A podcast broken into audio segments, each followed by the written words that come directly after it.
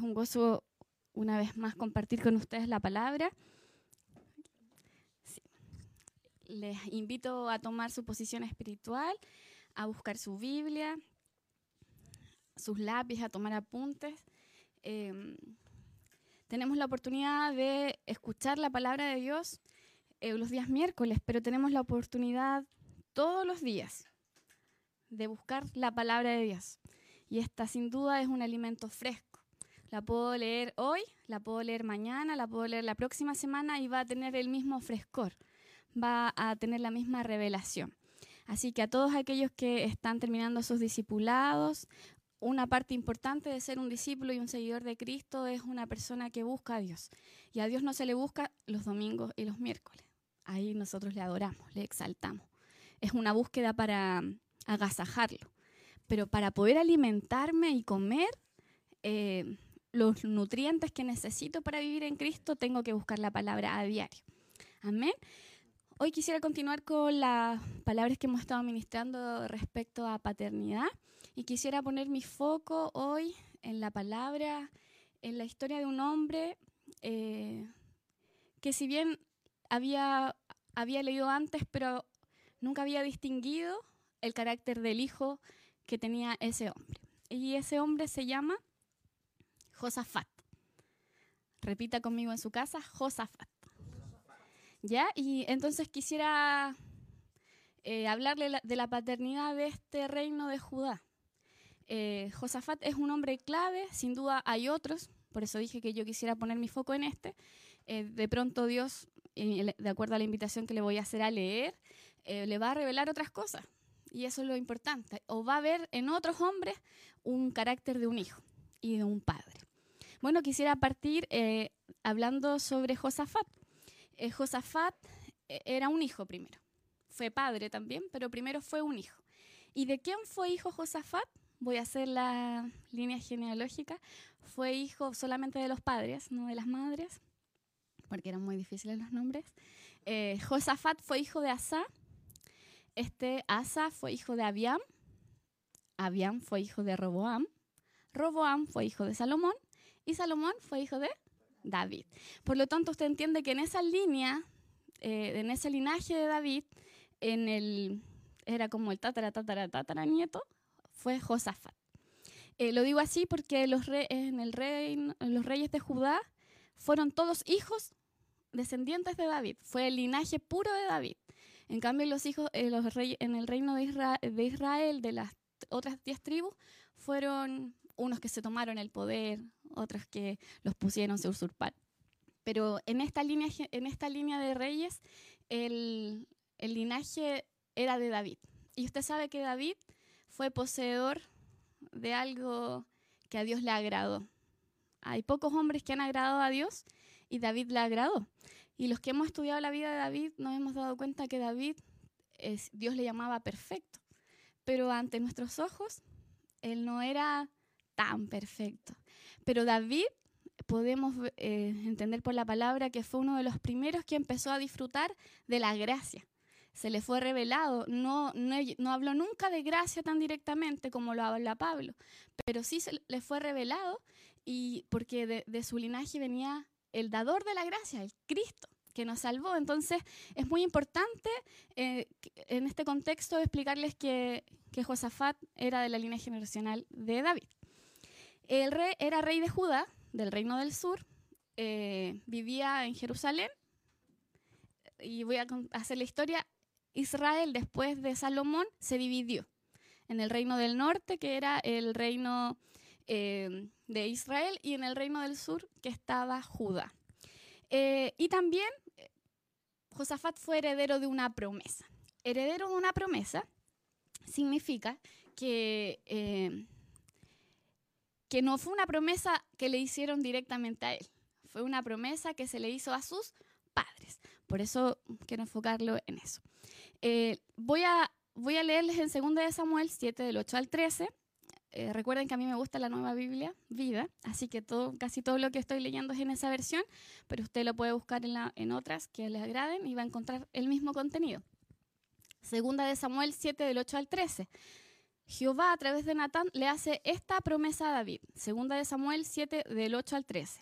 Así que dile a mi siervo David que yo, el Señor Todopoderoso, lo saqué del redil para que no siga cuidando, ¿cierto? Para que no siga cuidando las ovejas, sino para que gobierne a mi pueblo. ¿Cuál fue la promesa? Que gobernara, o sea, que fuera rey, porque recuerden que David no era rey, era un pastor de ovejas. Em, que yo he estado con él a donde quiera que ha ido y he derrotado a sus enemigos. Que yo engrandeceré aún más su nombre para que sea uno de los hombres más famosos del mundo. A mi pueblo Israel le he dado un lugar donde pueda vivir tranquilo, sin que nadie le cause daño ni los oprima, como sucedía en la época en que los jueces lo gobernaban. Te libraré de todos tus enemigos y seré yo quien te construya una casa. ¿Cuál es la promesa?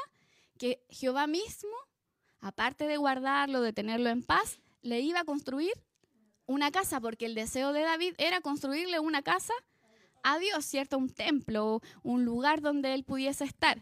Pero, pero la promesa que Dios le da es tremenda, que él mismo construiría una casa para él. Eh, y dice también, porque cuando tú mueras, yo pondré a uno de tus hijos en tu trono y haré que su reino sea fuerte. Y él será quien me va a edificar un templo. Y aquí viene la última parte de la promesa, y yo estableceré su trono para siempre. Como ya les dije y Samuel les hacía, nos hacía reflexionar la semana pasada, en la promesa que le hizo a David, ¿cierto? Como de, paternidad, de, que iba a tener hijos, en esa promesa estaba incluido la genealogía de Cristo. El mismo Cristo iba a nacer de, ese, de, de su simiente. Amén. Si nos vamos a Primera de Reyes 2, 3, 4, dice la palabra de David a Salomón. Es un traspaso de la promesa, es la misma promesa que va mutando y que, y que se va complementando. Dice, obedece a las leyes de Dios y sigue todos sus caminos. Había aquí una condicionante para Salomón. Guarda cada uno de los mandamientos escritos en la ley de Moisés para que prosperes en todo lo que hagas y en todo lo que emprendas. Si haces esto, el Señor cumplirá la promesa que, que me dio que si mi hijo y sus descendientes observaran sus caminos y le eran fieles, uno de ellos sería siempre rey sobre Israel. Amén. Eh, y, bueno, continúa ahí. Y, y hay una tercera promesa que Dios le hace a Salomón, Dios le habla dos veces.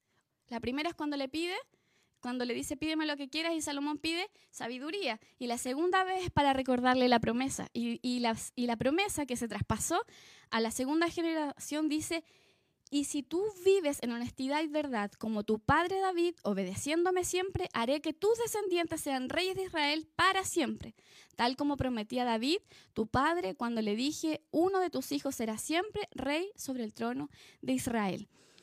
Eh, quiero poner en contexto esto. David tenía una promesa de que su descendencia iba a continuar. Josafat era heredero de esta promesa, era heredero también de este mandato, de que tenía que obedecer, que tenía que buscar a Dios por sobre todas las cosas, que tenía que agradar a Dios. Usted lo puede buscar en diferentes versiones, ahí es muy enriquecedor buscarlo porque la promesa, de acuerdo a las traducciones o las interpretaciones, eh, se, torna más práctica también. Pero en definitiva es, busca al Señor, no, no te alejes de Él, eh, priorízalo en, en todos tus caminos y que la y que siempre de tu simiente va a haber un heredero. O sea que tu paternidad va a trascender. Que, que esta, podríamos decir que esta promesa se transformó como en la visión. Y la visión es la que se traspasa, ¿cierto? De generación en generación. Entonces, diga conmigo, Josafat fue heredero de esta promesa. Ah, eh, si usted busca a Josafat, Dios no le da esta promesa, sino que él cargaba con esta herencia. Entonces, hoy día yo quiero que usted se empiece a reflejar un poco en Josafat. Usted carga con esta promesa. Usted es heredero de esta promesa. Y, para Josafat, la promesa de la, que Dios le dio a, David, a su, a su hijo Salomón, pasó, pasó de generación en generación y se transformó en una ley ¿cierto? Se transformó en un camino a seguir, en un precepto por el cual no debía desviarse, se transformó en un deber ser, se transformó en una moral, en una práctica de la familia. Eh, era un deber ser, no, no era opcional. Eh, era, era, la visión, este es el camino, así somos. ¿Se acuerda cuando el apóstol siempre dice, así somos los González, así somos los Gutiérrez, ¿cierto? Eh, pero en este sentido, esta palabra era decir, así somos los descendientes de David. Así somos. Y Josafat era heredero de esa palabra, de esa promesa. Josafat tuvo un padre y está, lo puede buscar ahí en Segunda de Crónicas, capítulo 14 al 16. Es largo, así que tarea para la casa. Pero tuvo un padre y yo le voy a hacer un resumen de todo lo que este padre que tuvo Josafat, perdón, Segunda de Crónicas, capítulo 14 al 16. Al 16, capítulos, porque larguísimo, ya hay tarea para su casa.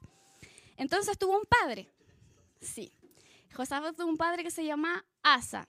Hay algunas versiones que le llaman Asa, otras Asa, pero yo le voy a decir Asa, Asito. ¿Ya? Ah, tuvo un padre que se llama Asa. este padre eh, era hijo de Abiam. Abiam fue un mal rey. Fue uno que se desvirtuó, que olvidó que tenía una promesa heredada. Pero Asa fue un hombre que recordó esa promesa. Salomón como que la estuvo un poquito olvidando, pero Dios finalmente lo confirma. Pero los siguientes dos reyes, es decir, que los, el hijo y el, y el nieto de Salomón se desviaron por completo. Pero Asa retomó y dijo, hey, yo tengo una promesa que cargo. Y recordó esa palabra y se volvió a ese camino. Hizo lo bueno, dice la palabra, y lo recto ante los ojos de Jehová su Dios. Es decir, que no hizo, los ojos, no hizo lo correcto ante los ojos de Dios, sino que reconoció a Jehová como su Dios, porque los dos anteriores habían construido altares, habían levantado lugares altos para eh, adorar imágenes y símbolos de dioses extraños. Entonces, Asa fue y quitó los altares, los lugares altos, quebró las imágenes y destruyó símbolos de dioses. Y, Josafat tuvo este padre, un padre que recordó y que de alguna forma marcó su carácter y le hizo, y le hizo entender que su nacimiento y que su vida y que su destino no iba a ser como el de sus primos, no iba a ser como el de sus tíos, sino que él tenía un destino distinto. Amén. No que iba a ser del abuelo que le antecedía, sino que iba a ser del, del abuelo David, del padre David. Eh, que ese era su destino. Mandó, eh, Asa mandó que todo Judá buscara a Jehová, el Dios de sus padres, y que pusiesen por obra la ley y los mandamientos de Jehová. Es decir, los volvió a la palabra y les dijo, hey, nosotros cargamos una promesa. Yo como rey cargo una promesa, pero ustedes como pueblo cargamos una promesa y esa promesa está contenida en la ley y está contenida en, en, en lo que el Señor ha designado en sus mandamientos. En ese tiempo eso era la, la palabra que tenían, la que tenían que obedecer. Y lo mandó otra vez al pueblo a, volverse. El pueblo en ese tiempo, cuando el rey Asa toma el gobierno, el pueblo estaba desvirtuado. Por otro lado, como en el, en el otro lado, en el, en el norte, estaba Israel. ¿Y quién estaba ahí, pero con, con esplendor reinando? Estaba como en sus albores, Acab. ¿Y recuerda quién fue Acab? ¿Cierto? El que se casó con una bruja que se llama Jezabel y que mató a todos los profetas, cayó la voz de Dios, levantó a dioses extraños y entonces ese es el contexto. No había más referencia, pero Asa decidió, dijo, no, yo me voy a volver a la promesa que cargo, porque mis generaciones tienen que caminar como caminó mi padre David. Mi pueblo tiene, aunque era un pueblo pequeño, porque hubo una rebelión, fue, gobernó sobre dos tribus más o menos, em, tienen que caminar por como caminó eh, y como fue el reino de mi padre David.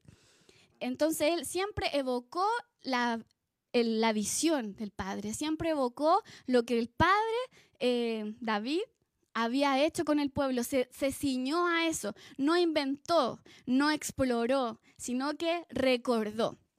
Amén.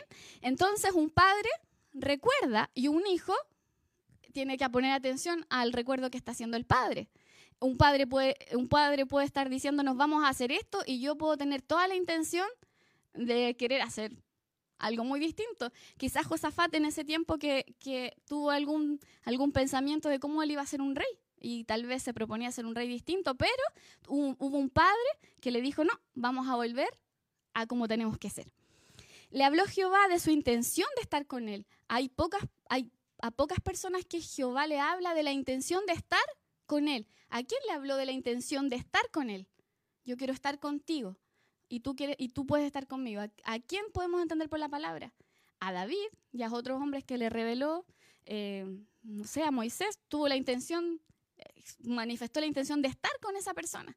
Bueno, a Asa, Dios le mostró en 2 Crónicas 15, usted puede leer ahí que, que, que, Jehová tuvo la intención y le dijo, quiero estar contigo, pero tú tienes que estar conmigo. Entonces, eh, Asa hizo hartas cosas, voy a ir avanzando. Reparó el altar, que hizo un sacrificio al Dios de sus padres y pactó buscar a Jehová con, de todo corazón y alma. Y sentenció a muerte a todo aquel que no buscara a Jehová. O sea, tomó medidas, hizo unas reformas para decirle a todo el pueblo, llevamos dos periodos desvirtuados, nos vamos a volver a Jehová. Eso hace un padre, ordena, pero yo creo aquí usted pensando que este padre tenía un hijo que es Josafat y que estaba viendo esta reforma. Entonces, lo que hizo, lo que hizo Asa, pero no lo hizo del todo, sino que levantó alabanzas. No adoró ni nada, pero usted puede ver que por ahí volvió a levantar unos cánticos, unas alabancitas pequeñas. Y la palabra dice finalmente que tuvo un corazón perfecto todos los días, pero excepto cuando estaba a punto y enfermó de muerte, decidió buscar a los médicos y no a Dios. Yo le estoy contando todo esto de Asa porque él tuvo un hijo, un hijo que miró y observó al que, el que tuvo que exponerse. Eh, Josafat sirvió a su padre y estuvo expuesto a este padre que yo les acabo de mencionar, a un padre que ordenó las cosas, un padre que falló en sus últimos minutos de vida, ¿cierto? Porque iba perfecto, pero decidió sanar, sanarse o pedir la cura de los médicos y no del Dios Todopoderoso, no experimentó lo sobrenatural, pero tuvo paz. No experimentó nada, nada más, pero le dejó un surco para que Josafat caminara. Y Josafat, aparte de servir a su padre, tuvo una actitud que fue de imitar y seguir los caminos de sus padres. Porque Josafat, usted va a ver en su historia que él sigue a su padre, pero no siguió a Asa, siguió a David evocó otra vez a, esta figura, a este padre, y dijo, este va a ser el que, como lo hizo él, lo voy a hacer yo. Eh, en Segunda de Crónicas, 16 del 3 al 4, vamos a ver en qué imitó primero Josafat a David, su padre. Entendiendo que su tatara, tatara, tatara, tatara abuelo, no su padre directo. Segunda de Crónicas 16, 3 al 4 lo imitó adorando y obedeciendo, porque dice así, el Señor estaba con Josafat porque seguía en la buena senda en que su padre anduvo al principio, y no adoraba las imágenes de Baal. Al contrario, adoró al Dios de su padre y estuvo dispuesto a obedecer los mandamientos de la ley de Dios, y no imitó la conducta de los reyes israelitas. O sea, fue uno que empezó a retomar la esencia de David, el rey David, que era un adorador entonces, eh, eh, Josafat dijo, bueno, el rey David tiene altas cualidades y yo creo que él empezó y empezó a, verificar todas las cualidades que tenía y empezó a, ponerse por meta imitarlas todas. Pero no solo él, él y todo el pueblo. También fue confirmado su gobierno y el reino en su mano. El Segunda Crónicas 16, del 3 al 4. Perdón, 17. Perdón, 17. Eh, también fue confirmado eh, su gobierno y el reino en su mano. Dice Segunda de Crónicas, em, entonces 17, sí, Segunda de Crónicas 17, 5, la primera parte. Dice, por eso el Señor lo ayudó de modo que pudo gobernar con firmeza a Judá y el pueblo de Judá lo quería mucho y le daba, esta versión dice, y le daba regalos. Pero dice que pudo gobernar con firmeza no se le desbandó el pueblo. O sea, lo que él dijo, ahora vamos a dejar de adorar a los ídolos, y, el pueblo no claudicó, como le pasaba a Acab, que el pueblo claudicaba, es, el pueblo de Israel en el gobierno de Acab claudicaba en dos caminos, por eso Elías los confrontó, porque era un día sí, un día no. Este hombre gobernó con firmeza el pueblo y el Señor lo confirmó su, su, trono. En, en, Segunda de Crónicas 17, del 2 al 13, Segunda de Crónicas 17, del 2 al 13, 12 al 13, dice, y Josafat se hizo poderoso y construyó a lo largo de Judá fortalezas y ciudades para almacenar alimentos. Su programa de obras públicas era extenso y tenía muchos hombres de guerra en Jerusalén, que era su capital. O sea, fue un gobierno estable. Le dio, eh, no era, no era un, rey que que como nos pasa a nosotros, que nuestro gobierno un día sí, un día no, que no se sabe qué decisión van a tomar, este hombre, al volverse como, como su padre David y decidir hacer las cosas como su padre, no como, no como él pensaba o como tenía ejemplo otros, él entonces tuvo por señal que tuvo un gobierno estable y firme. También Josafat fue próspero. Al volverse a la, a la visión de su papá, David, él fue próspero. Segunda de Crónicas 16.5, la segunda parte, perdón, 17.5, la segunda parte dice, así que Josafat llegó a tener mucha riqueza y a disfrutar de su popularidad. Aparte era pro, ¿cierto? Era popular. Em, y segunda de Crónicas 17.11, un poquito más abajo, dice, algunos de los filisteos, escuchen, filisteos, le traían obsequios y tributos anuales. Y los árabes, le trajeron 7.700 carneros y 7.700 chivos. O sea, era un hombre próspero. ¿Y, quién manejaba esta cantidad de animales? Así como mil y tanto. David. ¿Cierto? O sea, él decidió volverse a la visión de su padre. Estoy pensando que hoy, cuando yo digo muchas veces en lo natural, eh, honra a tu padre, no es que es un retrógrada, me dicen los, los más jóvenes. ¿Cierto? Los es un retrógrado. O sea, los más chicos peor. ¿Qué voy a seguir a mi papá? Es un viejo, no tiene idea de las cosas. Eh, pero David era muy retrógrada para Josafat. O sea, eran como cinco generaciones antes. Pero Josafat decidió volverse a la esencia de la visión, de, la visión que había sido entregada al padre, al padre David. Entonces fue, eh, dice que fue próspero. Sí, fue, eh, fue una cosecha de, en la quinta generación, ¿cierto? Sí, cosechó todo lo que David había hecho. También, quiero recalcar a Josafat porque yo lo había visto siempre como un guerrero, pero nunca como un padre. Eh, y, y, esto está actuando como un padre, como un hijo padre. Dice, formó una generación que conoció a su Dios con justicia, con temor, fidelidad e integridad de corazón. ¿Saben por qué? Porque él no solo obligó a su, gente, a su pueblo, diciendo, el que no busca a Dios se muere, sino que él eh, promulgó acciones para que para todos aquellos, esta generación que había perdido la noción de quién era el glorioso pueblo de Israel, quién era el Dios que hacía proezas con este pueblo, lo había olvidado. Y entonces, eh, eh, Josafat formó esta generación de nuevo. En Segunda de Crónicas 17, del 7 al 9, dice, y enseñaron en Judá, envió a príncipes y levitas, y enseñaron en Judá teniendo consigo el libro de la ley de Jehová, y recorrieron todas las ciudades de Judá enseñando al pueblo. Es decir, que él volvió a enseñarles, no dijo solamente busquen, sino que les armó reuniones de ministerio, les armó escuelas, les armó, eh, los puso a todas las personas que tenían capacidades para enseñar, las puso a enseñar la palabra para que el pueblo no se olvidase, porque la promesa era que si no se apartasen de la ley, de la palabra, entonces si no pasaba eso iba a tener de generación en generación alguien en gobierno. Entonces él procuró eso. También envió a los a jueces y eh, les enseñó a que, a que temieran al Señor y que ajustasen y que se ajustasen a sus indicaciones. O sea, puso gente a trabajar por el pueblo, pero no para sí, sino que para que conocieran a su Dios. Amén. Y también puso a levitas y sacerdotes, o sea, puso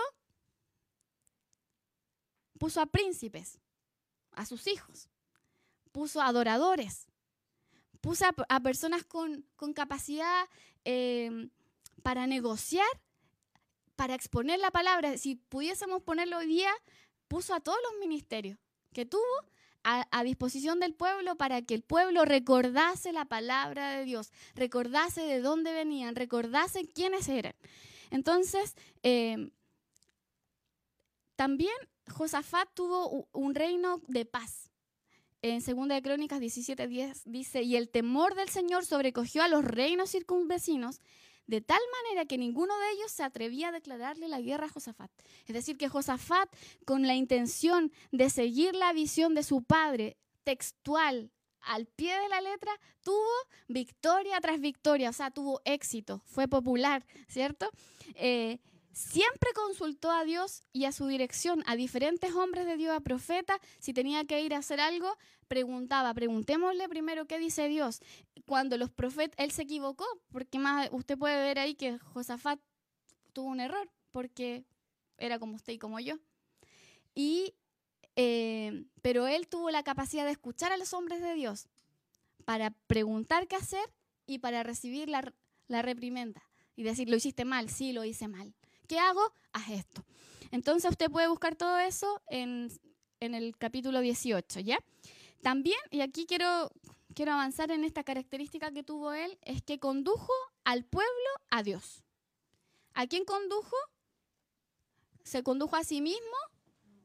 No, no buscó solamente conducir a su familia y a los suyos, porque la promesa dice que si tú no te apartares, no decía si no te apartares de tu pueblo, ¿cierto? La promesa era tú, tu generación iba a continuar, pero Josafat decidió que era él y todos, que y todos sus compañeros. O sea, obligó a todo el pueblo y condujo a todo el pueblo a Dios. Siempre, cualquier cosa los llevó a Dios.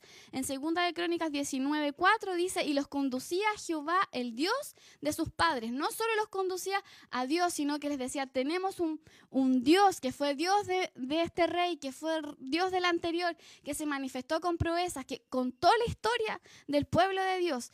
Y los, los condujo una y otra vez.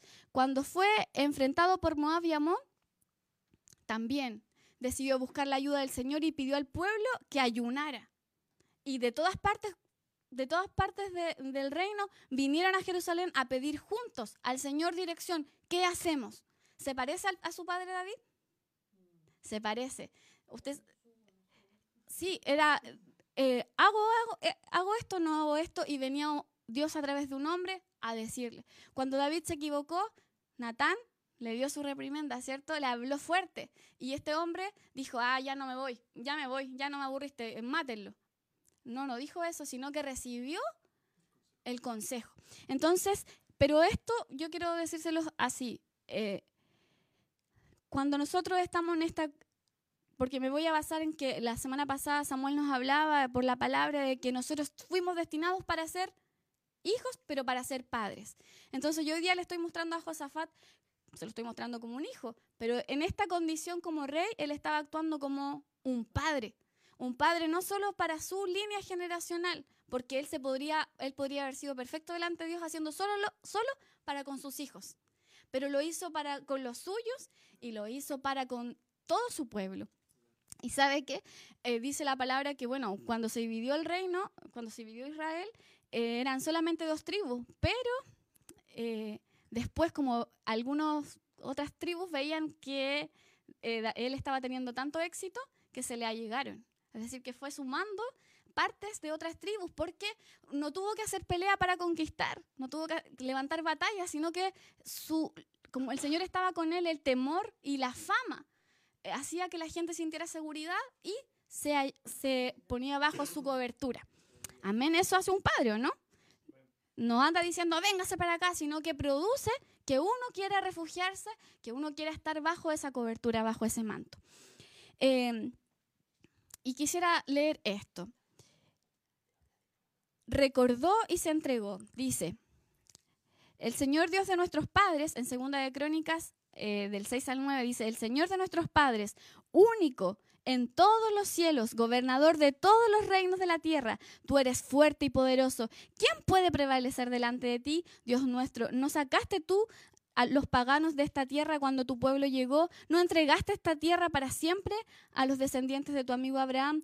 Tú, tu pueblo se estableció aquí y te edificó este santuario con la esperanza de que en, un tiempo como este, en que tuviéramos que enfrentarnos con alguna calamidad, enfermedad o hambre, podríamos venir aquí y estar delante de ti, porque tú moras en el templo y clamar y clamar a ti, porque tú oirás y nos rescatarías, Dios nuestro.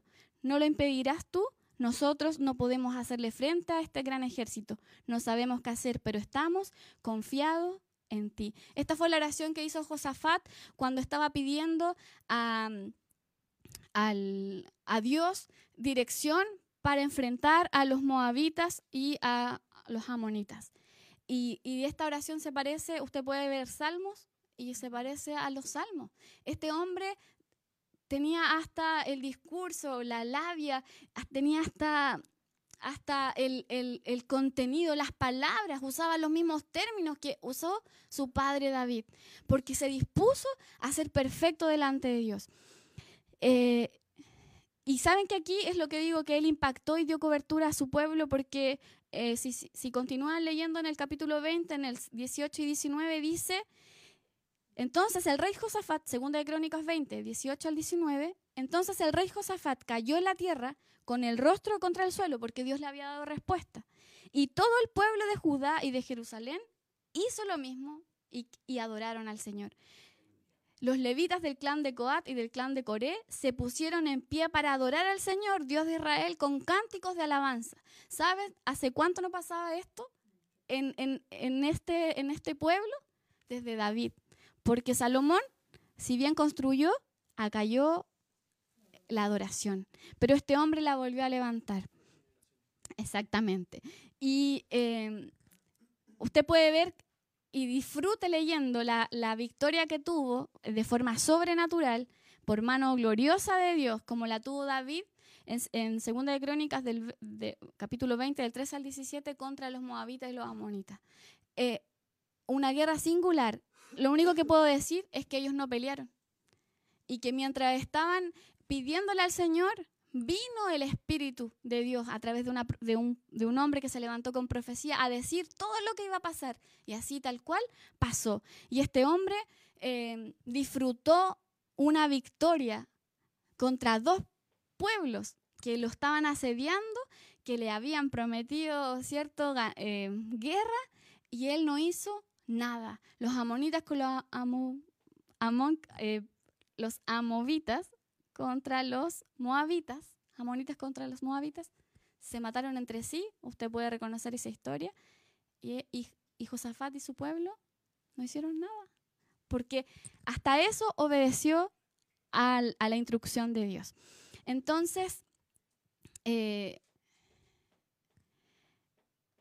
Josafat fue un hombre que si pudiésemos decir, volvió a la esencia de lo que hizo David en, en Primera de Crónicas 16.4 y que es la promesa que tenemos nosotros como casa, pero que siempre yo la había visto como adoradores, pero esta es una promesa también o es, un deber ser para hijos y, y para padres. Dice, y puso delante del arca de Jehová ministros de los levitas, ¿para qué? Recordasen, confesasen y le lo hacen a Jehová, Dios de Israel. ¿Sabe lo, interesante? Es que cuando usted puede leer la palabra, Josafat no solo hablaba de Judá, sino que hablaba de Israel, porque la promesa para David no era Judá, era todo Israel. Y él nunca cesó de, declarar con su boca que, que toda la bendición, todo lo que buscó, todas las victorias, él, no hablaba de Judá, hablaba de Israel. E Israel estaba con otros reyes que eran paganos, que estaban haciendo eh, cosas horribles delante del Señor. Pero, pero Josafat nunca cayó su boca de declarar que todo lo que estaba haciendo y que todo lo que la justicia de Dios podía venir a su vida era para todo Israel. Entonces, este hombre tuvo un corazón de un buen corazón de hijo porque aprendió, ¿cierto?, del más directo, pero porque tomó la esencia de su padre David y al momento de estar siendo un buen hijo se transformó en un buen padre, porque sin duda, cuando la palabra dice que todo el pueblo lo quería, eh, no lo quería em, porque querían ganar simplemente cosas, sino que eh, es porque proyectaba su, su, amor, proyectaba su integridad que tenía delante de Jehová. Entonces, partiendo, un padre tiene que ser recto delante de Dios, un padre tiene que ser fiel delante de Dios, un padre tiene que temer a Dios, un padre tiene que buscar a Dios, eh, buscar caminar y andar en las leyes de Dios, en la palabra, en sus preceptos. ¿Por qué se va a transformar, cierto, en un padre que va a enseñar esto y va a tener hijos que van a seguir estos principios? Entonces, Josaf, eh, yo los invito a que usted pueda estudiar Josafat, eh, la historia de Josafat en, en su casa esta semana. Es interesante, no solo desde el punto de vista histórico, sino que mirar cómo este hombre pudo evocar esta figura del Padre. Y hoy tenemos tantas posibilidades. Josafat tal vez tenía algún escrito, tal vez tenía un cantor, tal vez tenía un hombre, un profeta que venía y le recordaba lo que había dicho David, tal vez tenía un, una, una, mujer que había servido, un siervo que había servido en la casa y que le recordaba las cosas que David había hecho. Eh, tal vez habían pequeños manuscritos. Hoy nosotros tenemos tantos recursos, tenemos una Biblia donde está todo lo que Dios ha dicho y lo que Dios quiere hacer contigo y conmigo. Entonces, es muy fácil hoy día ser un buen hijo. Eh, lo, que, lo que le estoy diciendo, en la práctica, sin duda tiene sus, sus eh, desafíos, pero están todos los recursos para comportarse como un buen hijo. No, no pudiese haber ninguna excusa, porque si tú piensas que los padres, bueno, ahora con la pandemia no los veo, Josafat no vio, no vio a David. Eh, tampoco convivió con su padre, tuvo que, eh, tuvo que evocar y tuvo que poner su corazón a disposición para tomar su ejemplo. Y, si usted hoy día me dice, bueno, eh, no, tengo, no tengo mucho conocimiento, aquí hay mucho conocimiento para ser un buen hijo y un buen padre. Entonces, particularmente esta historia nos enseña de un hombre que decidió ser, ser un buen hijo y que siendo un buen hijo se transformó en un buen padre. Usted va a poder ver después la historia, eh, Josafat no tuvo un buen hijo, tuvo un hijo que lo deshonró, pero, pero su generación siguió. Y si, puede, y si puede seguir, seguir, seguir, llegó al linaje hasta Cristo. Y eso es porque tuvo un corazón, porque por él no se quebró, por él no se rompió la promesa, por él procuró no dejar ni abandonar la promesa de la cual era heredero. Y hoy tú y yo somos herederos de una promesa. Esta casa tiene una promesa. Nuestros padres del alma fueron llamados y tienen una dirección clara, una visión clara. Tú y yo somos herederos de esa dirección, de esa visión clara. Tú, nuestros padres del alma poseen virtudes y de los cuales tú y yo somos herederos. No es tiempo de menospreciar, no es tiempo de buscar a otras virtudes, no es tiempo de buscar o de cuestionar si esta virtud viene a mí o no viene a mí. Josafat buscó la virtud de su padre David. Los demás no lo quisieron buscar. Él, yo creo que fue muy sabio. Viró a su, a su papá intentando hacerlo, no lo hizo bien del todo, pero él decidió y, y procuró rescatar todo lo que David hizo. Entonces, eh, tú y yo tenemos un tremendo desafío. Eh, tenemos que comportarnos como hijos, porque mientras estamos siendo hijos vamos a ser padres y vamos a ser padres de esta casa. Vamos a, cargar esa visión, vamos a cargar ese, llamado, vamos a cargar esas virtudes. Yo no puedo concebir que si esta casa es de adoradores, tú no sientas adorar al Señor tú tienes, tenemos una madre que es adoradora, tú no puedes, no puedes no cargar con esa visión, no puedes olvidarte que eres un adorador, no puedes dejar de recordar, de proclamar y de loar. Tu, tu casa tiene que hacerlo. Tenemos un padre que el Señor eh, lo, ha, lo, ha, lo ha movido, ¿cierto?, a, a, manifestar. Eh, milagros, en sus manos hay poder de parte de Dios. Eh, el Señor lo usa en sanidades y milagros y, y muchas, yo no puedo concebir que hijos de la casa prefieran ir al doctor y no pedir oración. Cuando tenemos esas cosas de nuestros padres en nuestra casa, esa es nuestra visión. Eso es lo que a nosotros nos va a guiar. Josafat, me imagino que en algún minuto tuvo ideas, porque cuando usted vea los errores que cometió es que se le ocurrió se le ocurrió pensar un poquito y hacer algo. Se le ocurrió ser un poquito misericordioso, se le ocurrió eh, buscar la paz por un lado y tratar de hacer alianza, pero tuvo consecuencias. Eh, tú y yo no busquemos, no inventemos, no ideemos cosas porque la visión está. La visión principal está escrita, pero la visión de esta casa está, tú y yo somos herederos de esa visión. Transmitámosela a nuestros hijos. Nuestros hijos tienen que ser adoradores, nuestros hijos tienen que moverse en dones, en milagros. Nuestros hijos, nuestros hijos tienen que ser profetas, nuestros hijos tienen que ser adoradores, nuestros hijos tienen que creer en los ministerios, tienen que ejecutarlos, tienen que eh, tomar instrumentos. Estoy hablando de nuestros hijos eh, naturales, pero también nuestros hijos de las, en las distintas casas. Entonces yo te quiero invitar hoy a que tú decidas en tu corazón eh, reconocer la visión que mora en esta casa, así como lo hizo Josafat. Esta visión, esta promesa. Hay una promesa para nuestra casa. Y decidir correr por ella, decidir hacerla tuya como la hizo Josafat, para tener las, virtudes y las victorias que tuvo Josafat. Te voy a invitar a orar. Eh, y la segunda invitación antes de orar es que tú puedas en tu casa estudiar la palabra y puedas mirar esta historia. Si la necesitas más en detalle, mm, sin duda me la puedes pedir y la podemos compartir, pero eh, escudriña, escudriña este, este carácter de hijo, escudriña el, el corazón recto que tuvo este hombre.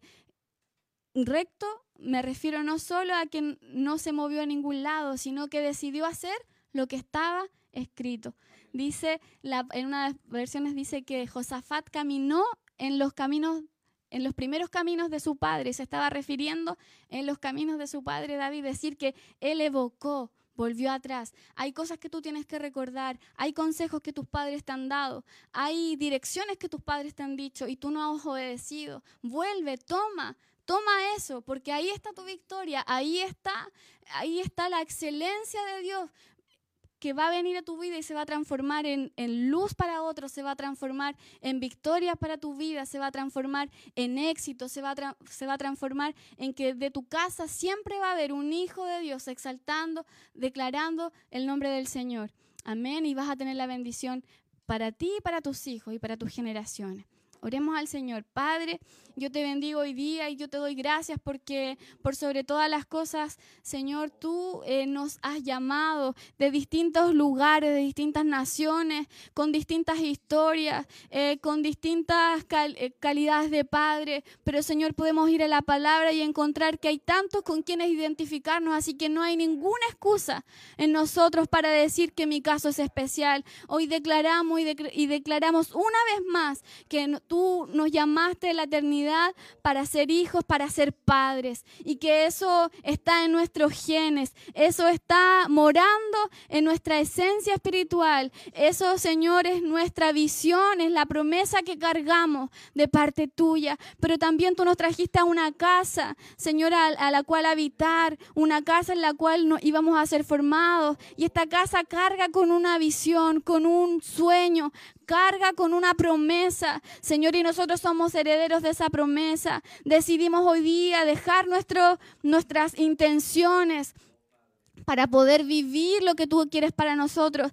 Declaramos, Señor, hoy día con nuestra boca que vamos a ponernos de acuerdo con esa promesa que heredamos. Vamos a ponernos de acuerdo con lo que tú has dicho para nosotros a través de nuestros padres. Vamos a ponernos de acuerdo de buscar esa dirección y no otra. Desistimos de inventar, desistimos de proponer, desistimos de soñar otras cosas que están fuera de lo que tú has establecido. Señor, hoy día declaramos que no hay mejor éxito que podamos conquistar, que es heredar y hacer vida esa promesa en nosotros y en nuestras generaciones. Hoy miramos a Josafat en la palabra y miramos, Señor, que tuvo tantas cualidades, tantas cosas de que... Eh, tomar ejemplo, pero la principal es que decidió tomar la visión de sus padres, decidió caminar por la promesa que tú le diste a su padre David. Y hoy día nosotros quitamos nuestro pie de hacer nuestra voluntad, quitamos nuestro pie de pensar, de argumentar y decidimos hoy día caminar en la dirección y en el camino que tú has trazado a nuestras vidas por parte de nuestros padres. Declaramos, Señor, que vamos a proclamar, a recordar Vamos a adorarte. Cada vez que miremos esto, cada vez que recordemos estas promesas, nuestro corazón va a venir adorándote, agradeciéndote. Nuestra boca va a confesar que no hay otro Dios como tú. Señor, cada vez que nosotros eh, miramos los éxitos de David, se nos olvida que Él tuvo un corazón de hijo para contigo y esa promesa tan hermosa que le hiciste, Señor, hizo que, que tú en tu plan perfecto para redimir nuestras vidas, usar a ese hombre que decidió obedecerte y caminar por tus caminos para cumplir tu plan redentor a través de Cristo. Gracias, Señor, porque desconocemos todo lo que tú quieres hacer a través de nosotros. Hay cosas que sabemos por la palabra, hay cosas que tú nos has revelado, que hay una profecía en nuestras vidas, pero la plenitud la desconocemos. Solamente hoy día queremos ponernos a disposición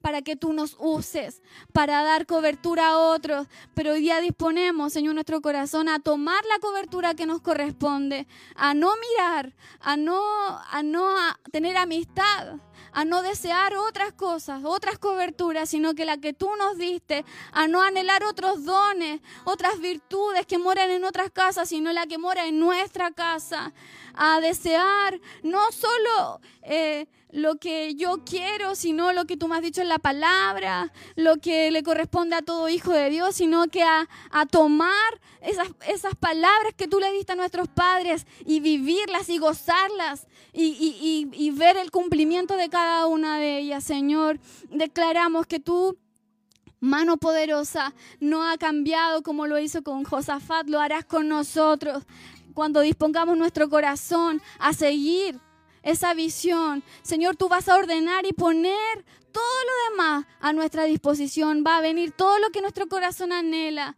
Va a venir paz, va a venir salud, van a venir los milagros, va a venir tu manifestación gloriosa, van a venir las riquezas. Señor, va, vas, vas a establecernos en la tierra. Y lo declaramos, Señor, que va a ser cuando dispongamos nuestro corazón a ser hijos, pero a ser esos padres Señor, que, tú soñaste con nosotros. En el nombre de Jesús te agradecemos y te pedimos que aún aquellos que se están conectando hoy por primera vez y aún aquellos que aún no se les ha revelado la paternidad, que es ser hijo, Espíritu Santo, tú hoy obres en sus vidas, obres en, su, en sus espíritus. Revélate como el Padre de sus espíritus, pero revélate en su alma, Señor, para que ellos puedan conocer que necesitan ser paternizados por, por estos padres que tú pusiste en esta casa. Permite, Señor, que sus oídos sean abiertos para escuchar el consejo que viene de estos padres, la dirección que viene de estos padres y la disposición para ser un hijo obediente y poseedor de esta promesa. En el nombre de Jesús. Amén.